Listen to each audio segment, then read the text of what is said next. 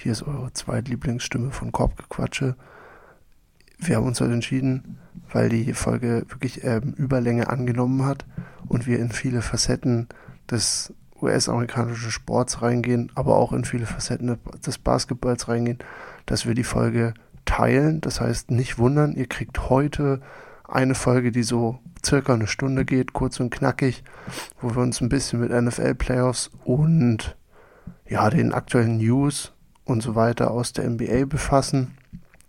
Und dann Mitte der Woche gibt es nochmal eine kleine Bonus-Episode, weil Michael und ich äh, passend zum Mid-Season-Punkt in der NBA uns mit den verschiedenen Awards, beziehungsweise wer unserer Meinung nach in die Conference Finals und äh, in die Finals einzieht, befasst haben.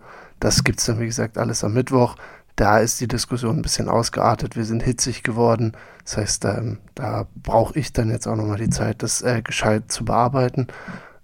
Und ja, genau, dementsprechend freut euch auf Doppel-Output diese Woche und wir hören uns. Tschüssli. Also hallo und herzlich willkommen an alle da draußen. Es ist eine neue Woche und eine neue Folge Korbgequatsche. Wir bleiben hier bei unserem Termin Samstagmittag. Ich finde es super angenehm. Also es ist jetzt der 20.01., 12.30 Uhr. Und ja, es, weiß ich nicht, wir hatten schon alles durchprobiert, glaube ich, an Wochenterminen, aber das ist jetzt ein Fester irgendwie. Der hat sich so ein bisschen eingebürgert die letzte Zeit über. Und das macht mich happy, weil irgendwie so ein Wochenende anzufangen mit einem schönen Putz heute früh. Ich habe die Wohnung, die Bude einmal richtig sauber gemacht. Und jetzt dann Michel vor mir zu haben, ist, glaube ich, ja, weiß nicht, besser kann ich mir ein Wochenende mittlerweile nicht mehr vorstellen. Also, das ist schon so für mich das höchste der Gefühle.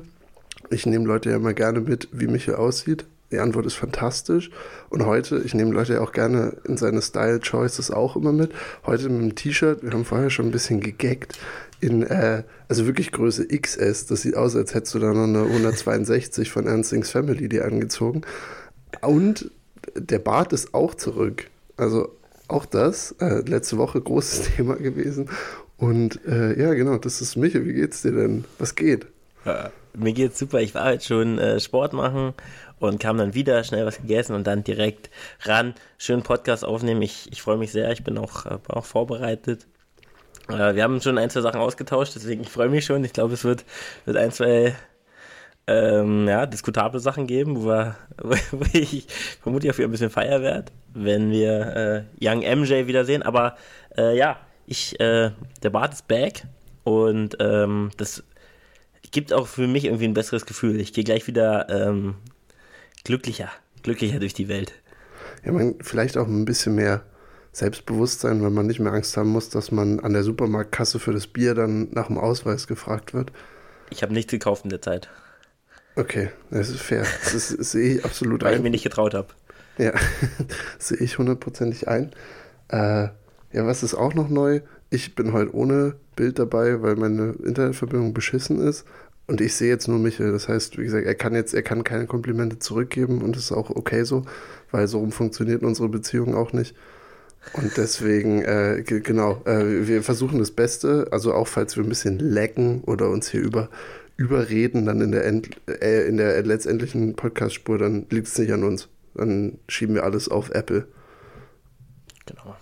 Denke denk ich auch. auch. Nur kurz, bevor wir zum Basketball kommen, äh, wir nehmen ja auch hier am Samstag auf, wo äh, heute Abend die Divisional Round Playoffs der NFL stattfinden wird. Ich, wir müssen jetzt keine große, äh, keine große Football-Odyssee hier draus machen. Aber, Michel, also wo, wo, welches Spiel, auf welches freust du dich am meisten? Ähm, ich muss. Achso, ja. Nee. Ja, das war's auch schon. Auf welches freust du dich Achso, okay, okay, okay. Also ich muss sagen, also wir sind ja auch amerikanische Sportler im Football und Basketball ja drin. Ich glaube, im Football bist du sogar noch mehr drin als ich. Also, aber ich verfolge das halt auch schon. Ähm, ich muss sagen, eigentlich, das Spiel, wo ich mich wirklich mit Abstand am meisten drauf freue, ist Bills gegen Chiefs.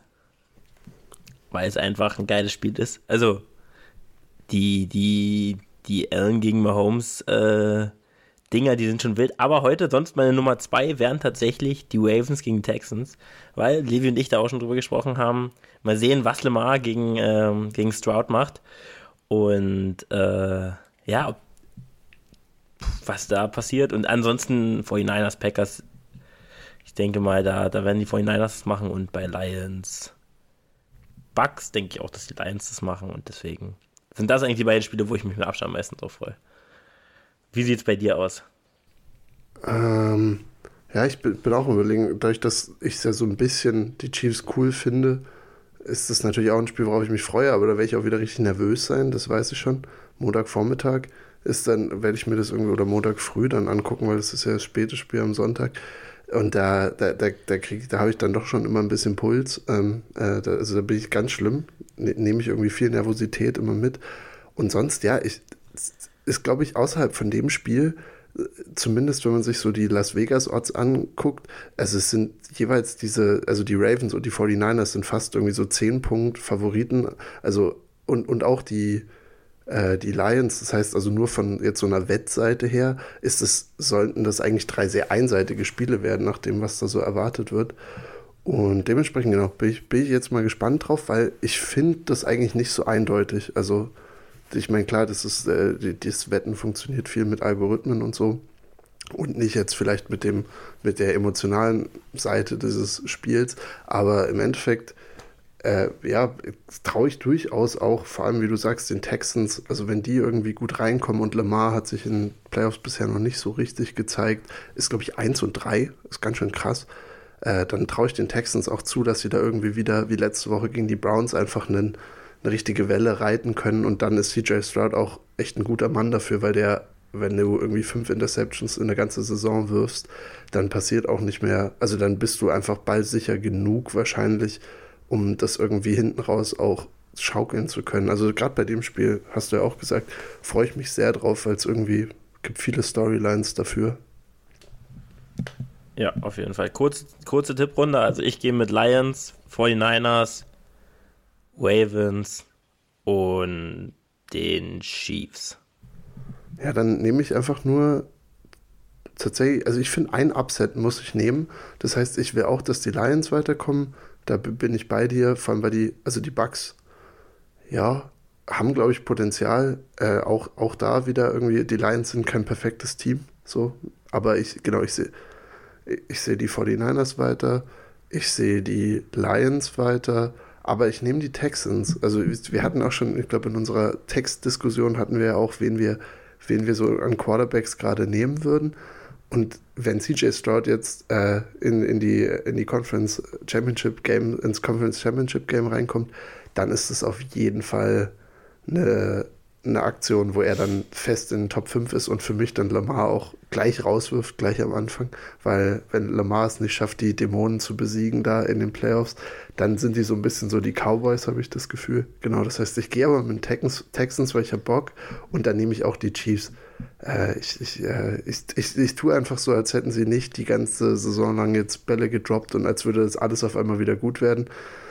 Äh, weil letzte Woche kann man es noch auf die Kälte schieben und dann ist, ja, ich bin eigentlich auch heiß auf ein richtiges Defensive Game. Also lass die Chiefs das 16-14 gewinnen oder so. So ein richtig ekliges Spiel in Buffalo. Es ist wieder irgendwie, es ist, wird wieder arschkalt sein. Es schneit, glaube ich, auch wieder ohne Ende. Hab gesehen, man kriegt 20 Dollar die Stunde, wenn man da Schneeschipper macht.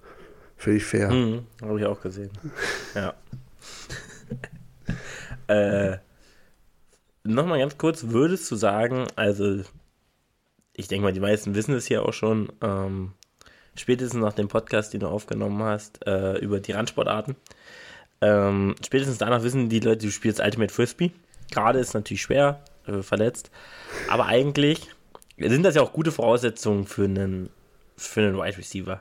Würdest du sagen, du könntest die Chiefs unterstützen als Wide Receiver? Safe. Weil, also, ist vermutlich der, einer der schlechtesten Wide Receiver Cores, den es gibt in der Liga. Mir fällt tatsächlich jetzt so direkt kein schlechterer ein. Auf jeden Fall gehört er in die Top 3 vermutlich, was den schlechtesten Wide Receiver Core angeht, weil es ist ja wirklich, es ist ja wirklich absoluter Rotz, was da rumläuft. Ähm, würdest du die Jungs da unterstützen? Ich sehe mich da so. Können.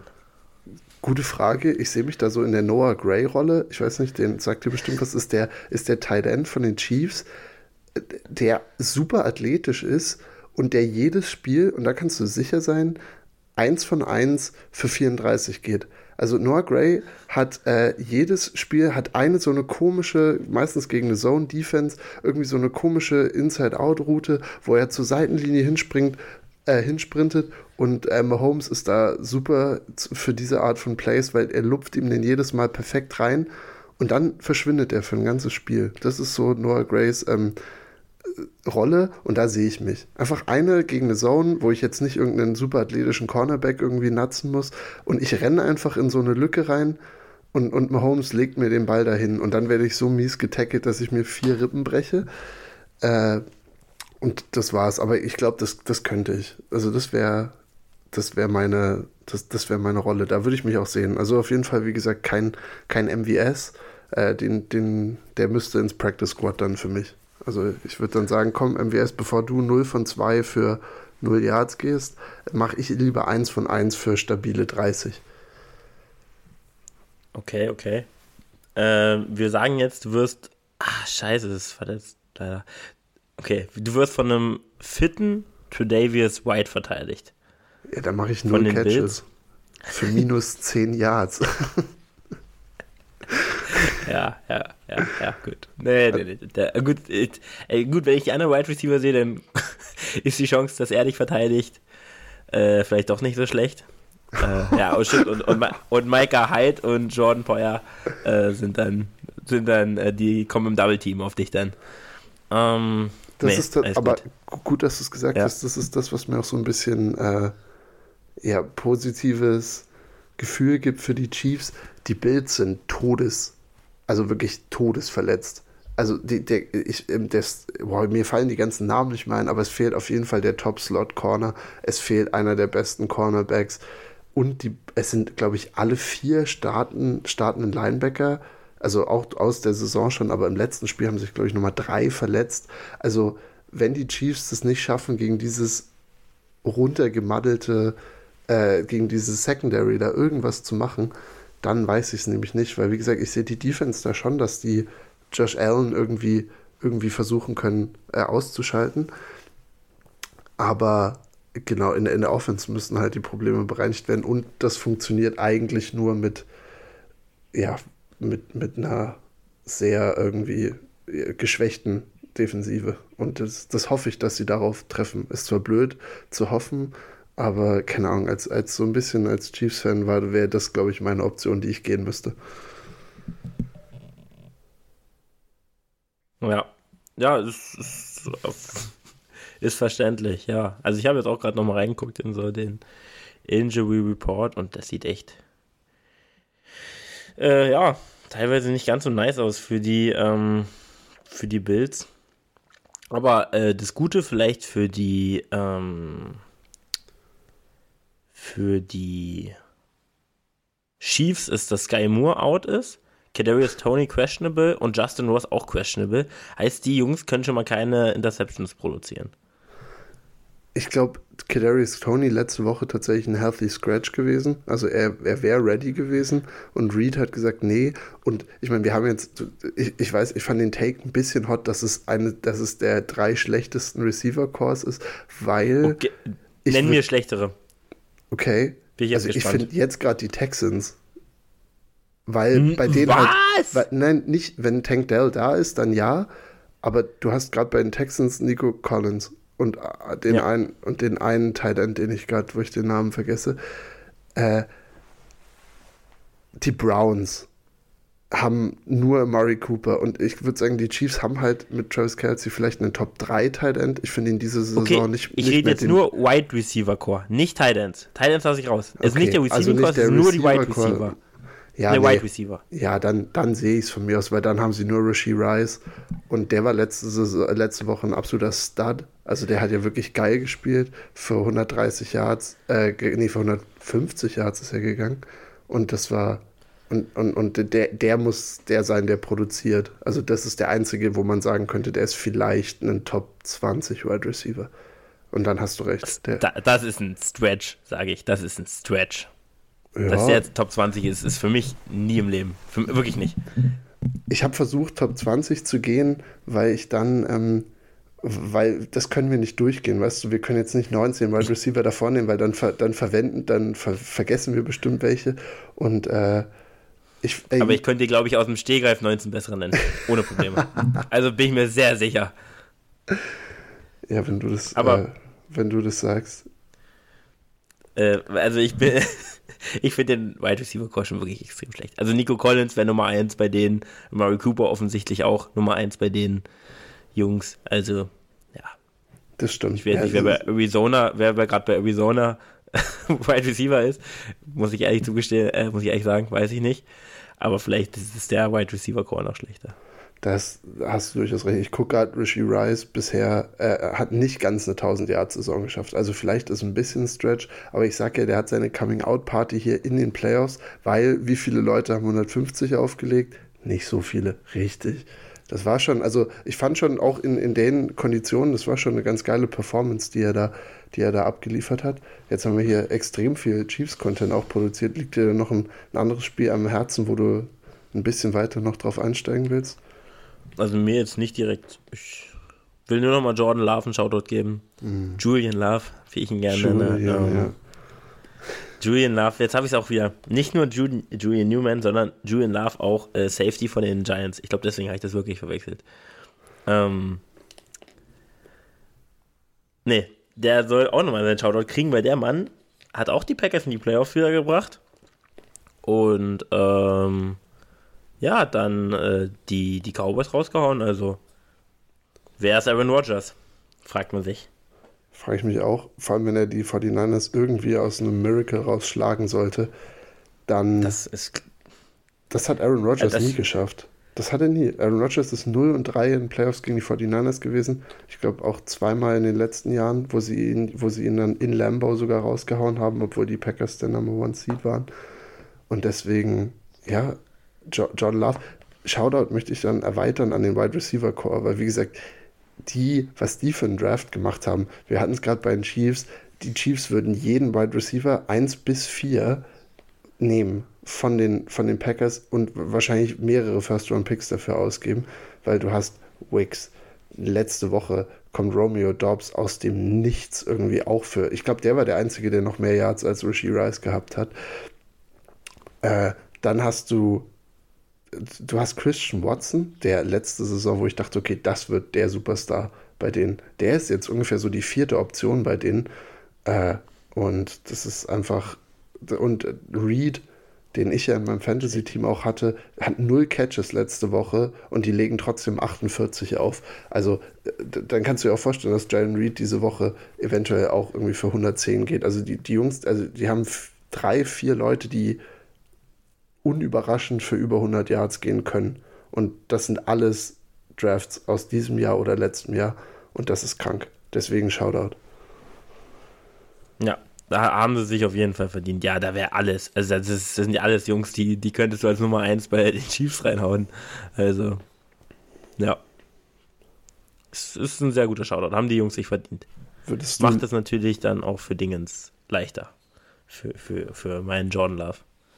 Würdest du lieber ja. John Love oder CJ Stroud als ähm, Franchise Quarterback jetzt haben?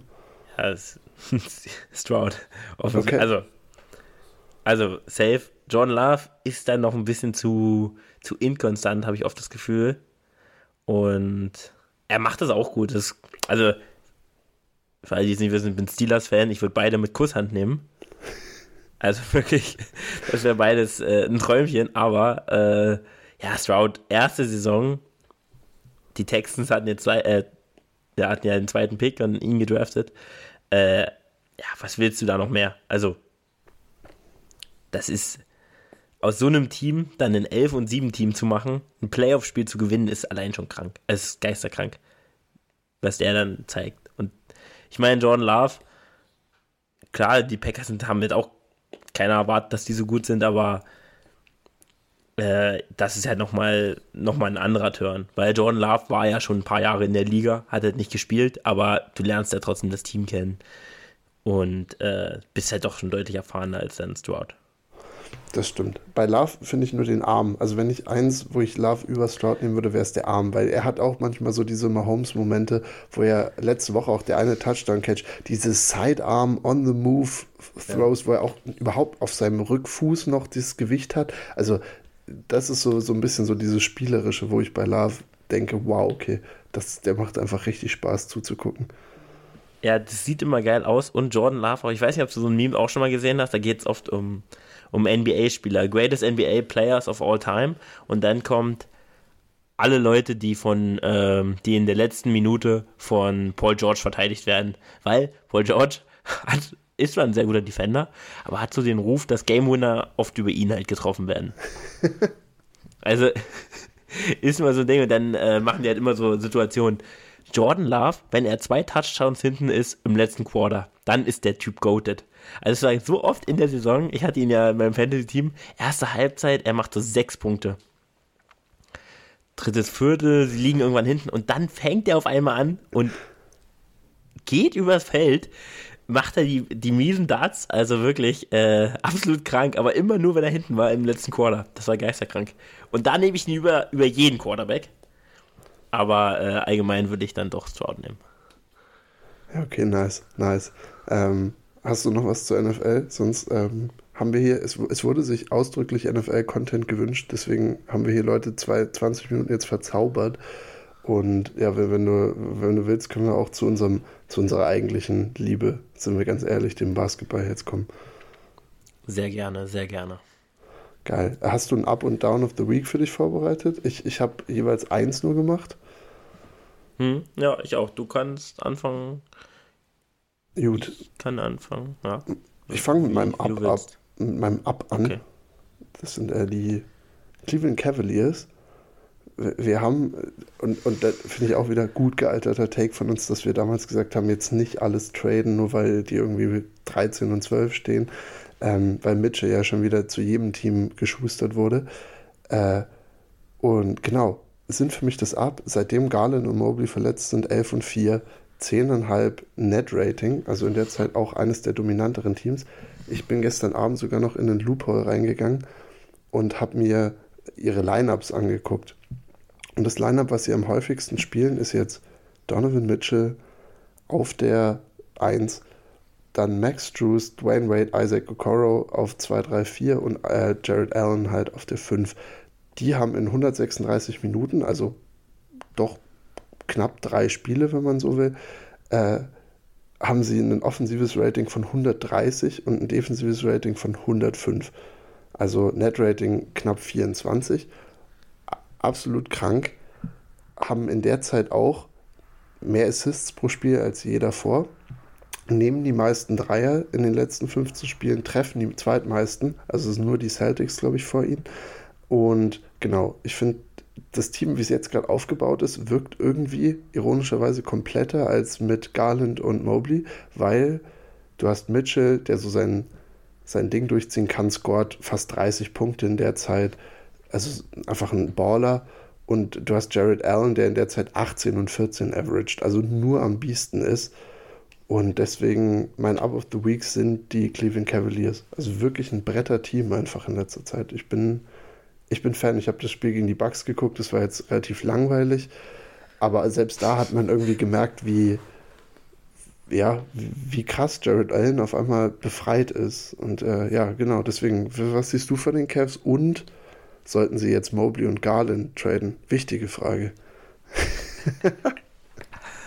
ähm, also ich hatte erst die Cavs auch als mein Up-Team.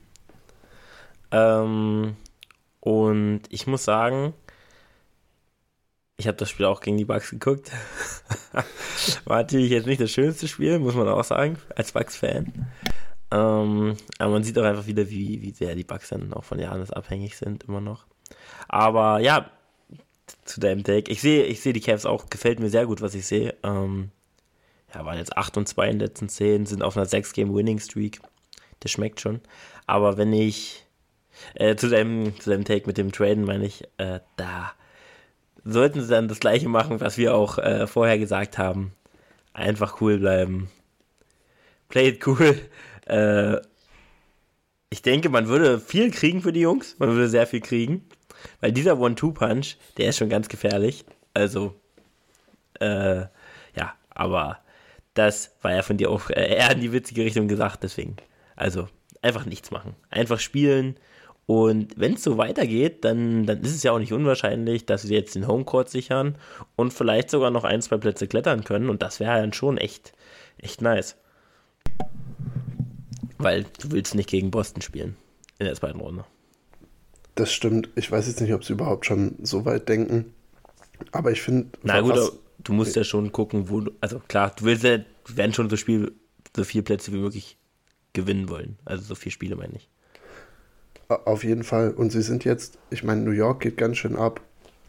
Ähm, die Knicks eben und das ist, ich finde so, kommen später auch noch zu dem Pacers Trade, äh, das ist jetzt so ein lustiger Bunch, so diese drei bis sechs äh, oder fünf bis sieben, äh, vier, vier bis sieben, so in die Richtung, äh, sind, sind jetzt interessant. Also einfach interessante Teams, wo du sagst, ja, klar, es ist jetzt vielleicht kein Boston und Milwaukee oder Philly, aber es sind auf jeden Fall ekligere Gegner in den zweiten Runden, als man sich vielleicht vorher noch vorstellen konnte.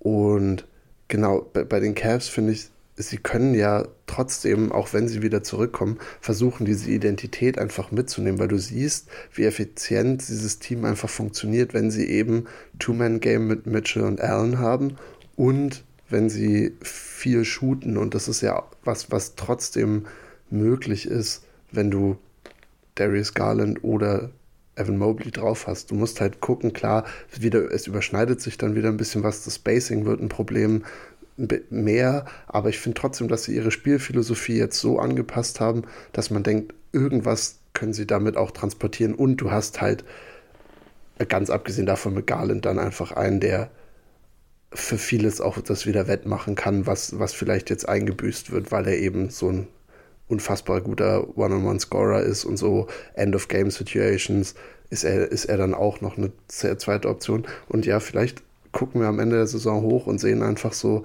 okay, die Cavs sind jetzt ein mega vielfältiges Team, weil wenn du es auch anschaust, wer da von der Bank jetzt kommt und wir haben Craig Potter Jr. uns einen Shoutout schon mal gegeben Anfang der Saison, also ich, ich, ich möchte allen einen Shoutout geben. Sehr viele White Dudes irgendwie, aber Merrill und Dean Wade, und die feuern wie die Blöden. Dann läuft der George Niang auch noch rum.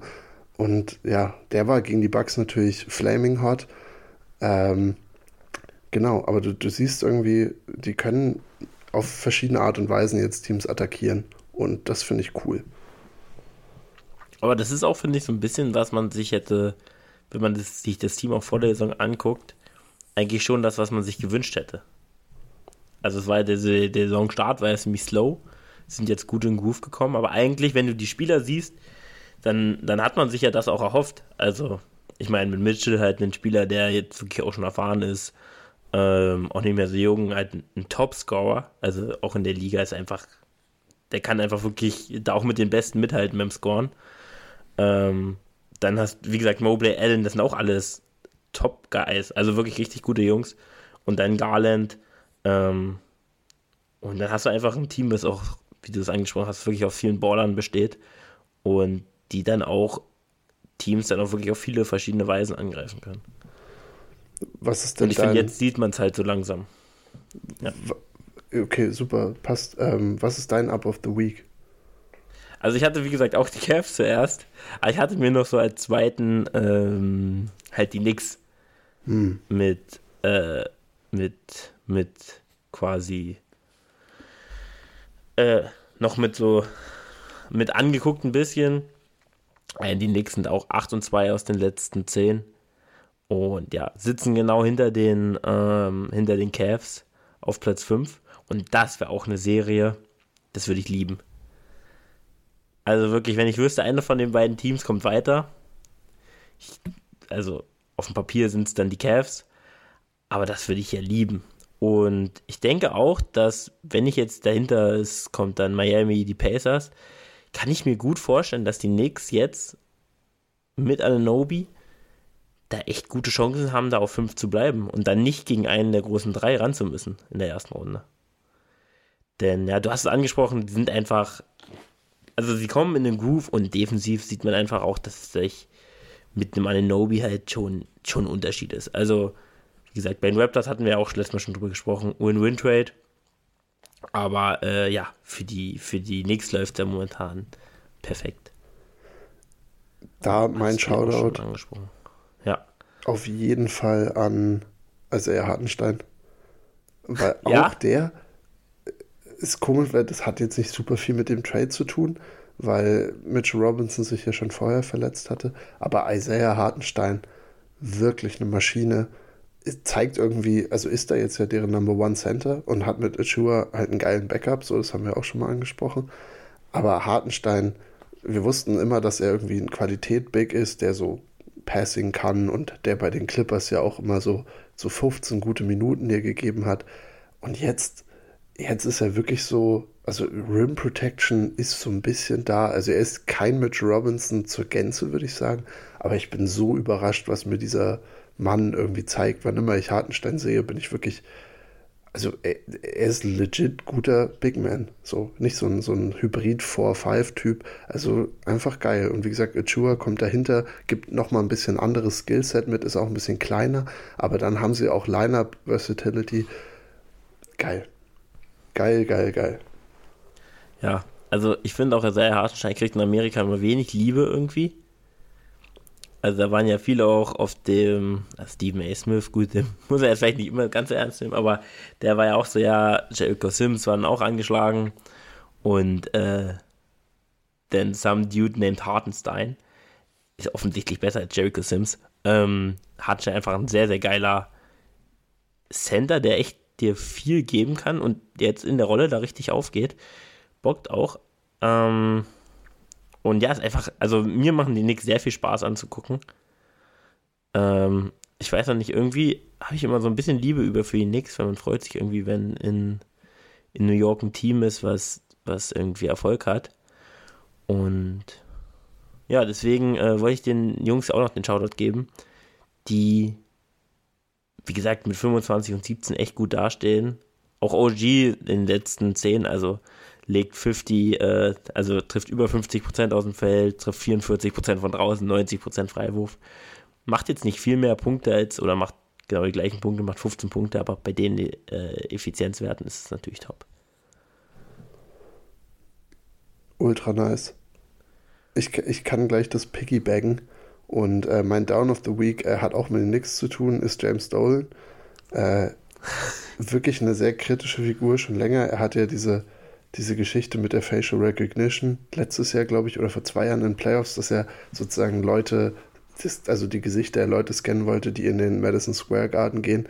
Genau, ist der Besitzer der Knicks. Äh, ungefähr zwei Milliarden wert, habe ich gestern Nacht auch nochmal nachgeguckt. Ähm, und jetzt äh, auch eine Anklage wegen sexueller Belästigung, sexueller Nötigung gegen sich. Ich glaube, das müssen wir jetzt überhaupt nicht weiter erörtern. Ich wollte einfach nur, das ist mein Down of the Week, weil ich diesen Mann schon immer so ein bisschen komisch fand, auch mit allen Stories, die man von ihm hört in den letzten fünf bis zehn Jahren. Genau, jetzt diese Anklage dazu, das heißt mein Down of the Week, James Dolan. Ja, also da kann ich einfach nur plus eins sagen. Also ist, glaube ich, nie einer der sympathischsten ja, äh, Personen gewesen und ähm, das zeigt einfach, also wirft natürlich nochmal ein ganz anderes Bild darauf, äh, auf ihn. Und der hat sich das, hat sich das verdient. Da kann ich mich nur anschließen, als, als Down der Woche. Alles klar. Was ist dein Down der Woche? Ähm, also ich äh, finde, Dolan passt da perfekt rein. Ich hatte mir ähm, dann noch die, die Kings ein bisschen angemerkt. Denn ich finde irgendwie, als ich die letzten Spiele der Kings gesehen habe, war es teilweise, also haben jetzt auch vier Spiele hintereinander verloren, ähm, was das Ganze natürlich davor auf einer kleinen Winning Streak gewesen. Ähm, und ich fand dann teilweise, also ich habe sogar tatsächlich ein bisschen mehr geguckt, was ich auch jetzt Keegan Murray hatte, haben gegen die Bucks verloren in einem sehr knappen Spiel, was Lillard dann in Overtime gewinnt, aber auch da, was sie eigentlich hätten gewinnen müssen. Gegen die Pacers, gegen die Suns und die 76ers sind jetzt alles keine, keine, keine leichten Gegner, klar. Gegen die kann man auch mal verlieren, aber du willst, wenn du die, ähm, wenn du die Kings bist, halt auch mal so ein Spiel dann gewinnen. Und besonders defensiv sah das eigentlich in keinem Spiel wirklich gut aus. Also wirklich immer, also 112 war das geringste, was sie kassiert haben, 140 gegen die Bucks war auch Overtime, 120, 126, gut gegen die Pacers. Schwierig, die, die ballern auch wirklich los. Aber teilweise haben mir da die Ideen auch offensiv gefehlt. Ich äh, werde auch einen Spieler später noch ähm, auf einen Spieler noch eingehen, aber im positiven Sinne. Aber teilweise so, ich habe auch überlegt, ob sie nicht vielleicht doch noch irgendwie einen Trade anpeilen sollten. Und ich hatte mir da ein bisschen Kevin Hurter angeguckt, dass sie vielleicht doch noch so auf der 3 ein bisschen Unterstützung kriegen. Also, ja, Kevin Hurter spielt das, was Kevin Hurter halt macht, trifft aber auch nur 36% von draußen. Und dass sie da vielleicht dann auf dem Flügel noch sich irgendwie noch ein bisschen mehr Defensive reinholen, anstatt halt dann auch für Harrison Barnes natürlich, ähm, der nicht schlecht ist, aber halt auch nicht besonders gut.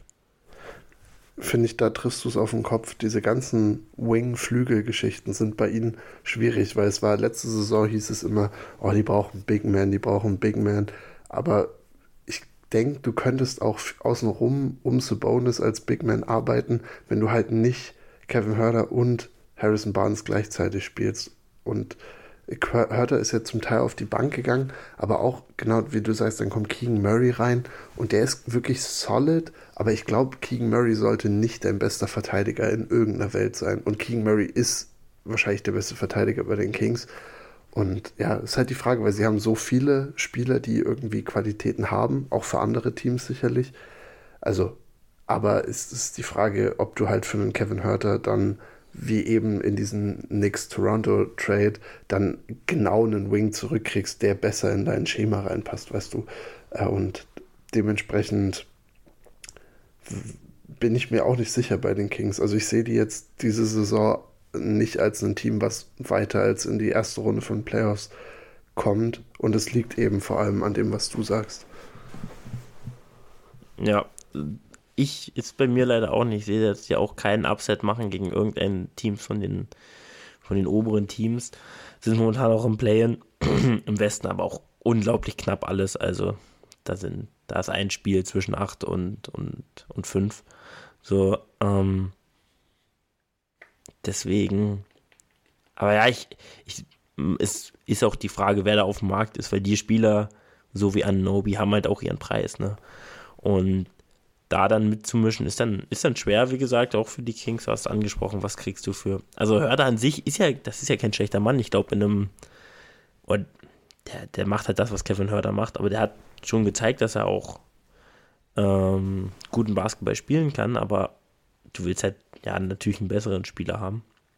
Und ich finde auch Murray, ich finde, der macht sich teilweise, aber so gegen, gegen schnelle Jungs fällt er, tut er sich halt auch schwer. So, aber auf dem Flügel ist er trotzdem der beste Verteidiger.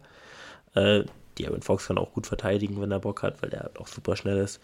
Kann auch vor jedem bleiben. Aber äh, ja, wenn du dann halt keinen äh, keinen Big Man hast hinten, der dir das Ding zusammenhält, weil theoretisch könntest du auch sagen, ja, wenn du einen Center hättest, der defensiv das zusammenhält, würde das auch vermutlich gehen mit den Jungs, weil das sind jetzt keine super schlechten Verteidiger. Das sind jetzt kein, das ist jetzt nicht Damien Lillard und Malik Beasley, die da verteidigen.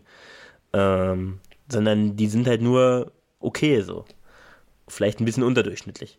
Und dann musst du, ich glaube, eigentlich eine Sache sollst du machen und da Bonus das leider nicht ist und du willst auch keinen Center neben Bonus stellen, weil dann hättest du auch wieder den Effekt von Bonus irgendwie so ein bisschen verloren. Ähm, deswegen ist es irgendwie eine blöde Situation, in der die Kings gerade sind. Ja. Ähm, wir können ja weiter in die News gehen. Gerne. Ich habe ich hab den Trade der Woche als oberstes aufgeschrieben, logischerweise. Und es ist offensichtlich der Trade von den Wizards und den Pistons. Die Pistons kriegen nämlich Gallinari und Muscala und die Wizards Bagley und Livers. Nein, Joke äh, lasst uns darüber bitte gar nicht reden, sondern Pascal Siakam. Ich, ich versuche einmal kurz den Trade zusammenzufassen. Ja. Siakam geht zu den Pacers und äh, die Pacers kriegen auch noch einen 2024 Second Round Pick. Dafür geben sie Toronto äh, Jordan Nwora und äh, drei First-Round-Picks. Zwei sind jetzt schon im nächsten Jahr und einer ist 2026. Also von denen aus diesem Jahr ist es, äh, oder aus, aus 2024 ist der eine ihr eigene und ein anderer kommt, glaube ich, von so einer Vierer-Bunch von Teams. Da bin ich nicht so ganz reingestiegen. Genau. Aber ist ja egal. Das heißt, Toronto kriegt, kriegt im Endeffekt drei First-Rounder äh, und eben Jordan Warrer und tatsächlich haben sich die Pelicans noch mit reingeschlichen und äh, Kira Lewis wurde sozusagen über die Pacers auch noch zu Toronto geschickt.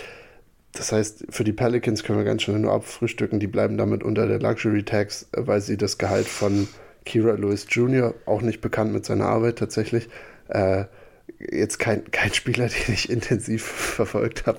Kannte ich tatsächlich, ist, ist, ist ein Point Guard, möchte ich sagen, aber ich glaube auch nicht. Also wird auch bei den Raptors jetzt keine große Rolle spielen. Denke ich auch nicht, ist vielleicht nicht der Instant Impact, wie ihn so ein Emmanuel Quickly da hatte. Das heißt also, genau, die Pelicans haben einfach nur versucht, irgendwo in den Trade mit reinzukommen, damit sie unter der Luxury Tax bleiben. Und genau.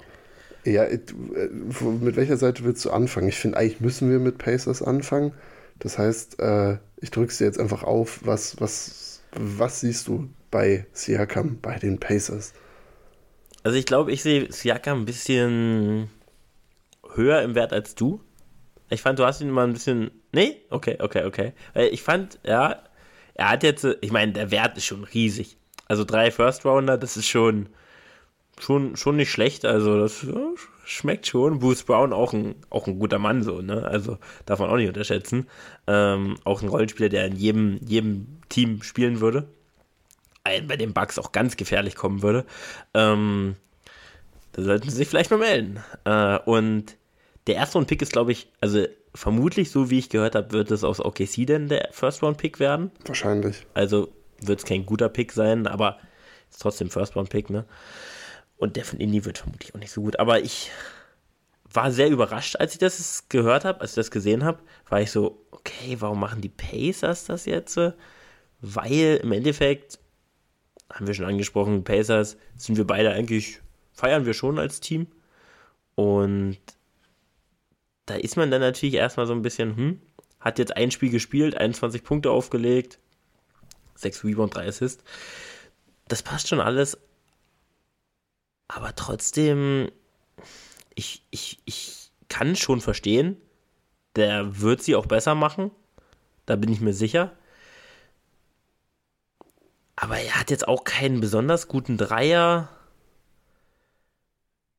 Ich finde auch den, also ich sehe schon den Fit mit Halliburton und ihm, das kann auch ein geiles Two-Man-Game werden, aber ich hätte es nicht gemacht, glaube ich, wenn ich die Pacers bin. Sag ich ganz ehrlich. Ich glaube, die Pacers hatten, waren in dieser Saison und ja eigentlich auch letzte Saison, also ohne die Verletzung von Halliburton, so überraschend einfach gut, beziehungsweise an der, an der Schwelle zu so mehr als nur gut dass sie, glaube ich, jetzt halt sagen, hey, wir sind ein Small Market Team. Wir haben irgendwie geschafft, uns einen Superstar reinzuholen mit Halliburton. Und jetzt probieren die sich so ein bisschen aus. Du hattest es ja im Sommer, wie gesagt, Bruce Brown ist gekommen, der ist jetzt wieder weg. Obi Toppin ist gekommen. Und dass sie sich, glaube ich, einfach so ein bisschen versuchen reinzufühlen. Und ich glaube, sie werden nicht schlechter durch den Trade, also das sowieso nicht. Aber genau, sie springen damit durch halt für mich, bleiben sie einfach weiter so jetzt auch für diese Saison so ein bisschen in Contention, dass sie vielleicht auch ohne das Play-In schaffen, äh, reinzurücken. Und ähm, weil du, ich, weil du gerade den Dreier bei Siakam auch angesprochen hast, ich weiß nicht, ob er das machen muss. Ich glaube, Siakam muss keine Dreier werfen bei den Pacers, weil du einfach so viele Shooter schon da hast und mit Siakam hättest du dann einen, den du wahrscheinlich sogar irgendwie im Post viel platzieren kannst, der kann ja super gut für sich selber kreieren. Wie gesagt, also er wirft beschissen von draußen mit 30 Prozent, aber ist aus dem Feld immer noch gut über 50, was man dann auch erstmal schaffen muss. Äh, und und schafft es damit dann auch auf irgendwie über 20 pro Spiel zu kommen. Und selbst wenn sich viele immer über seinen, über seinen Spin-Move lustig gemacht haben oder diesen Up-and-Under, den er auch immer gerne macht unterm Korb, aber er ist da einfach eine, eine physische Präsenz, die die Pacers da noch nicht hatten. Und wie gesagt, du kannst trotzdem Heald und Matherin und, und Halliburton außenrum stellen und die ballern sich gegenseitig da die Dreier zu.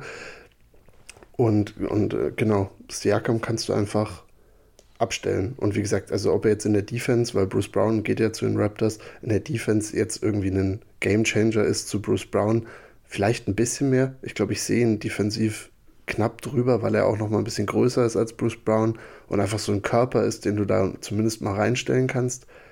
Und das, ja, deswegen, also ich, ich finde den Trade auch einfach cool. Ich finde auch gut, dass die Raptors mal irgendwas für ihn bekommen haben, jetzt bevor sie den auch noch verlieren. Und ja, aber wie gesagt, ich, auch, auch das jetzt kein Move, dass die Pacers Contender sind, aber einfach ein Move, dass sie spaßig bleiben für diese Saison. Ja, auf jeden Fall. Also ich glaube, es ist schon, also wenn in der Pacers Organization schon so gesehen, dass der Move, ich meine, das ist ein All-Star, ähm, schon der Move sein soll irgendwie, der sie so ein bisschen over the hump bringt, also sie besser, besser, natürlich besser machen lässt wenn du so einen Spieler reinholst, der, wie gesagt, auch schon im All-NBA-Team war. Aber ich meine, er ist jetzt 29. Passt es damit auch nicht perfekt so in die Timeline von, von Halliburton? Du hättest ja schon eher so einen 26-Jährigen gewünscht. Und dann, also erstmal sehe ich, weil Siakam auch äh, irgendwie gegen Janis sich echt immer schwer getan und auch nie gut gespielt. Also Janis kann ihn gut verteidigen, er kann Janis aber auch nicht so gut verteidigen. Ähm, ich denke auch, dass Def äh, defensiv würde denen auch schon weiterhelfen. Gegen die Bugs sehe ich da jetzt echt noch ganz gute Chance.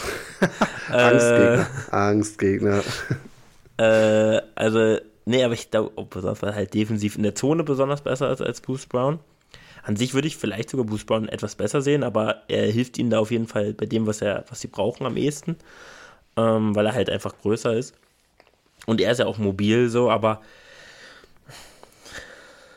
ich sehe halt, also es ist schon ein guter Move und wie gesagt, die werden auch besser und die sind dann auch für jedes Team gefährlich. Also wenn sie da irgendwo so auf sieben, ja, gerade würden sie gegen die Bucks spielen, aber ähm, das wäre auch eine geile Serie, auch gegen, gegen, die, äh, gegen die 76ers, gegen jedes Team. Ähm, wäre das geil. Und ich meine, ist ein Champion, der hat schon einiges gesehen so. Aber ich glaube auch, dass dieses davor konnte man konnte halt eher noch ähm, dann Five Out spielen. Und Siakam, ja, wie gesagt, wo muss man nicht respektieren. Sie haben Miles Turner, also auch ein Stretch Big, der vermutlich so 36% irgendwie werfen wird oder 37 vielleicht. Und dann geht, wird das sicherlich gehen und da kann er bestimmt auch in der Zone, für ihn wird es auch dann natürlich leichter. Ähm, und bringt auch nochmal deutlich mehr Variabilität rein, weil er kann ja auch mal in Center spielen, so. Ähm, wird man sehen, wie sich das entwickelt, aber an sich ja ist schon okay, aber ich so richtig, richtig hype war ich nicht, als ich das gehört habe.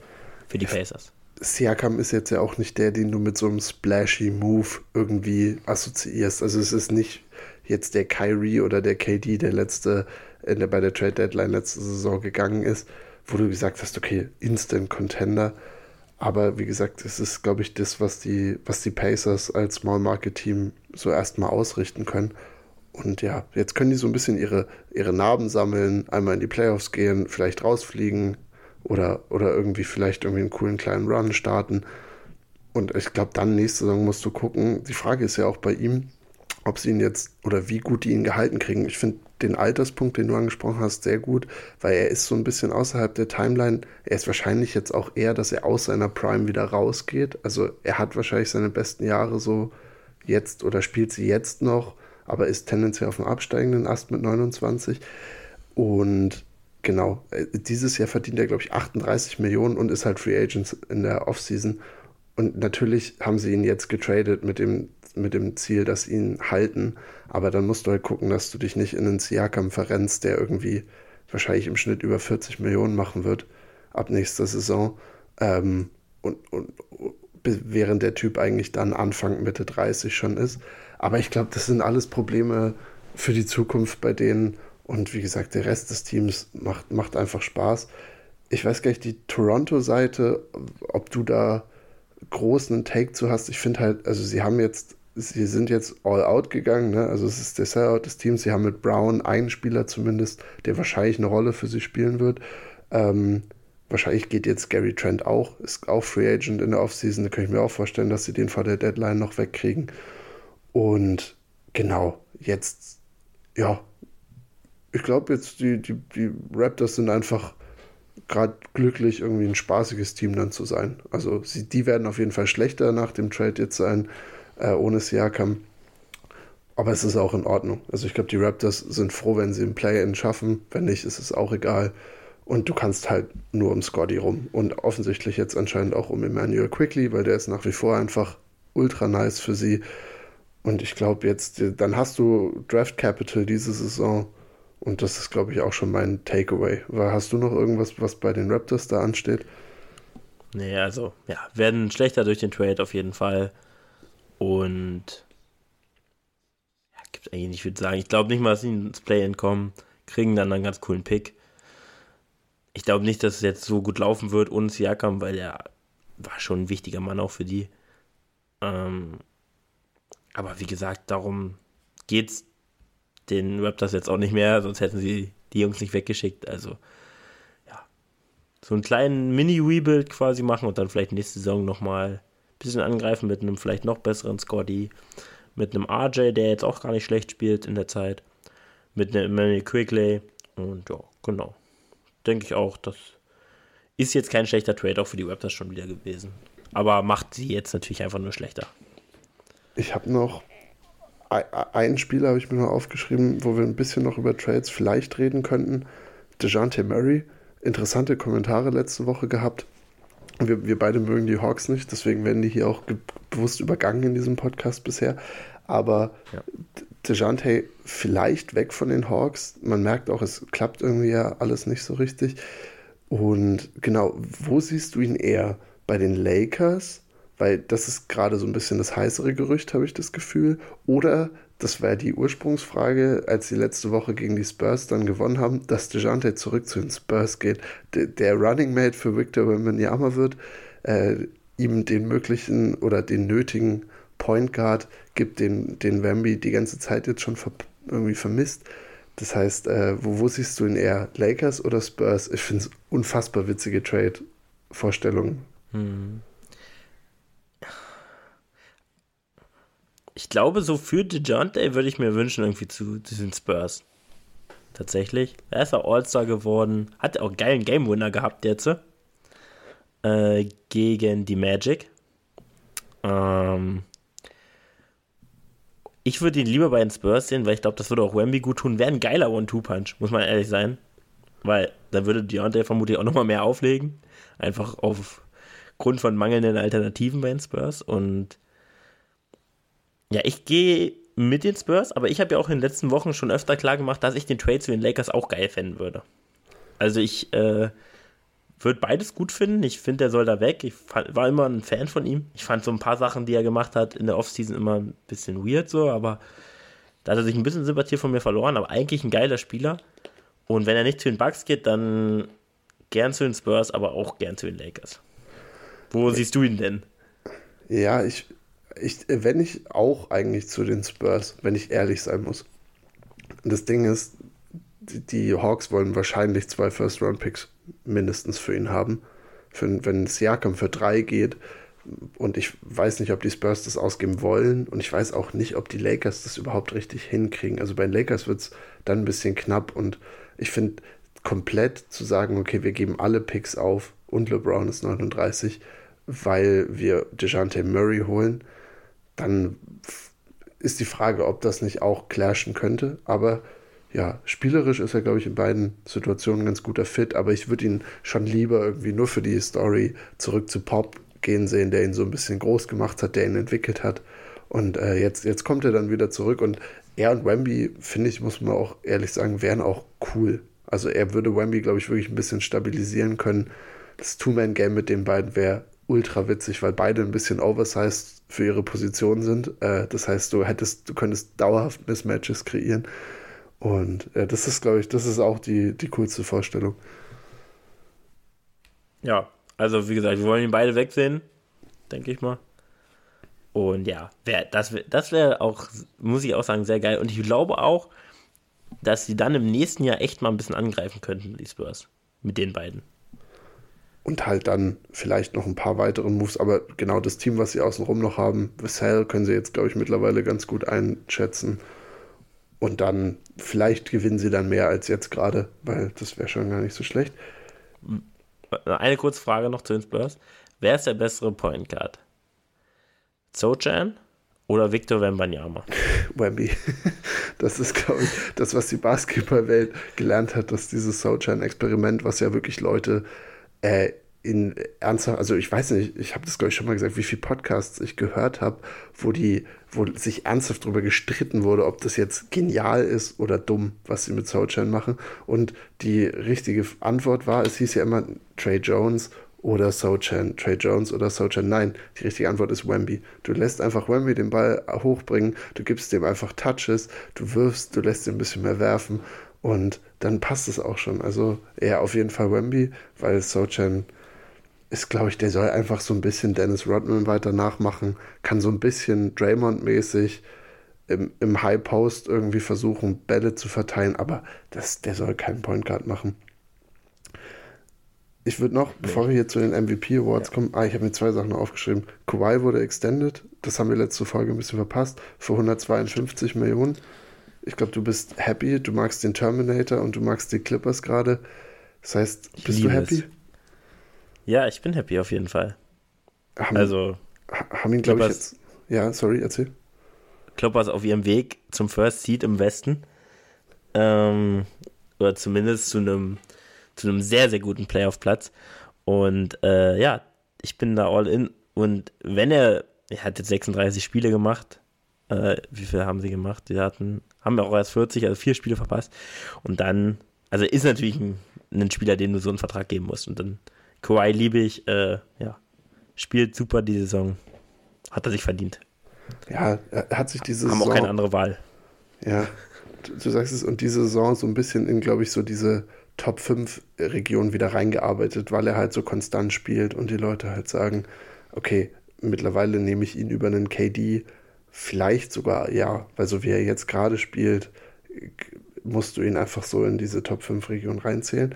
Äh, mein, mein letztes, ein äh, bisschen was Trauriges vielleicht noch, aber ich wollte Rest in Peace für Dejan Milojevic sagen. Das ist ja der Warriors Assistant, der verstorben ist, deswegen auch ein paar Spiele jetzt ausgesetzt von den Warriors. Echt ein ganz spannender Mann, auch ein richtig cooler Typ. Ich habe mich danach, also nachdem diese traurigen Nachrichten gekommen sind, ein bisschen mit ihm befasst. 2001 EM-Champion geworden, hat Jokic gecoacht, weil der so ein serbisches Team hatte und ist dann seit 2021 und 2022 bei den Warriors seit der Saison und schien echt einfach ein, ein lustiger und cooler Typ gewesen zu sein, war selber auch war, glaube ich, ein sehr undersized Power Forward. Das heißt auch für dich da in der Hinsicht was. Und ja, also die NBA-Welt so ein bisschen erschüttert. Alle haben wirklich in großen Tönen über ihn geredet. Und äh, ja, traurig ist bei einem Herzinfarkt, bei einem Team-Dinner, also auch echt dramatisch irgendwie gestorben mit Mitte 40. Also das wollte ich nochmal sagen, dass da auch wir natürlich irgendwie Anteil nehmen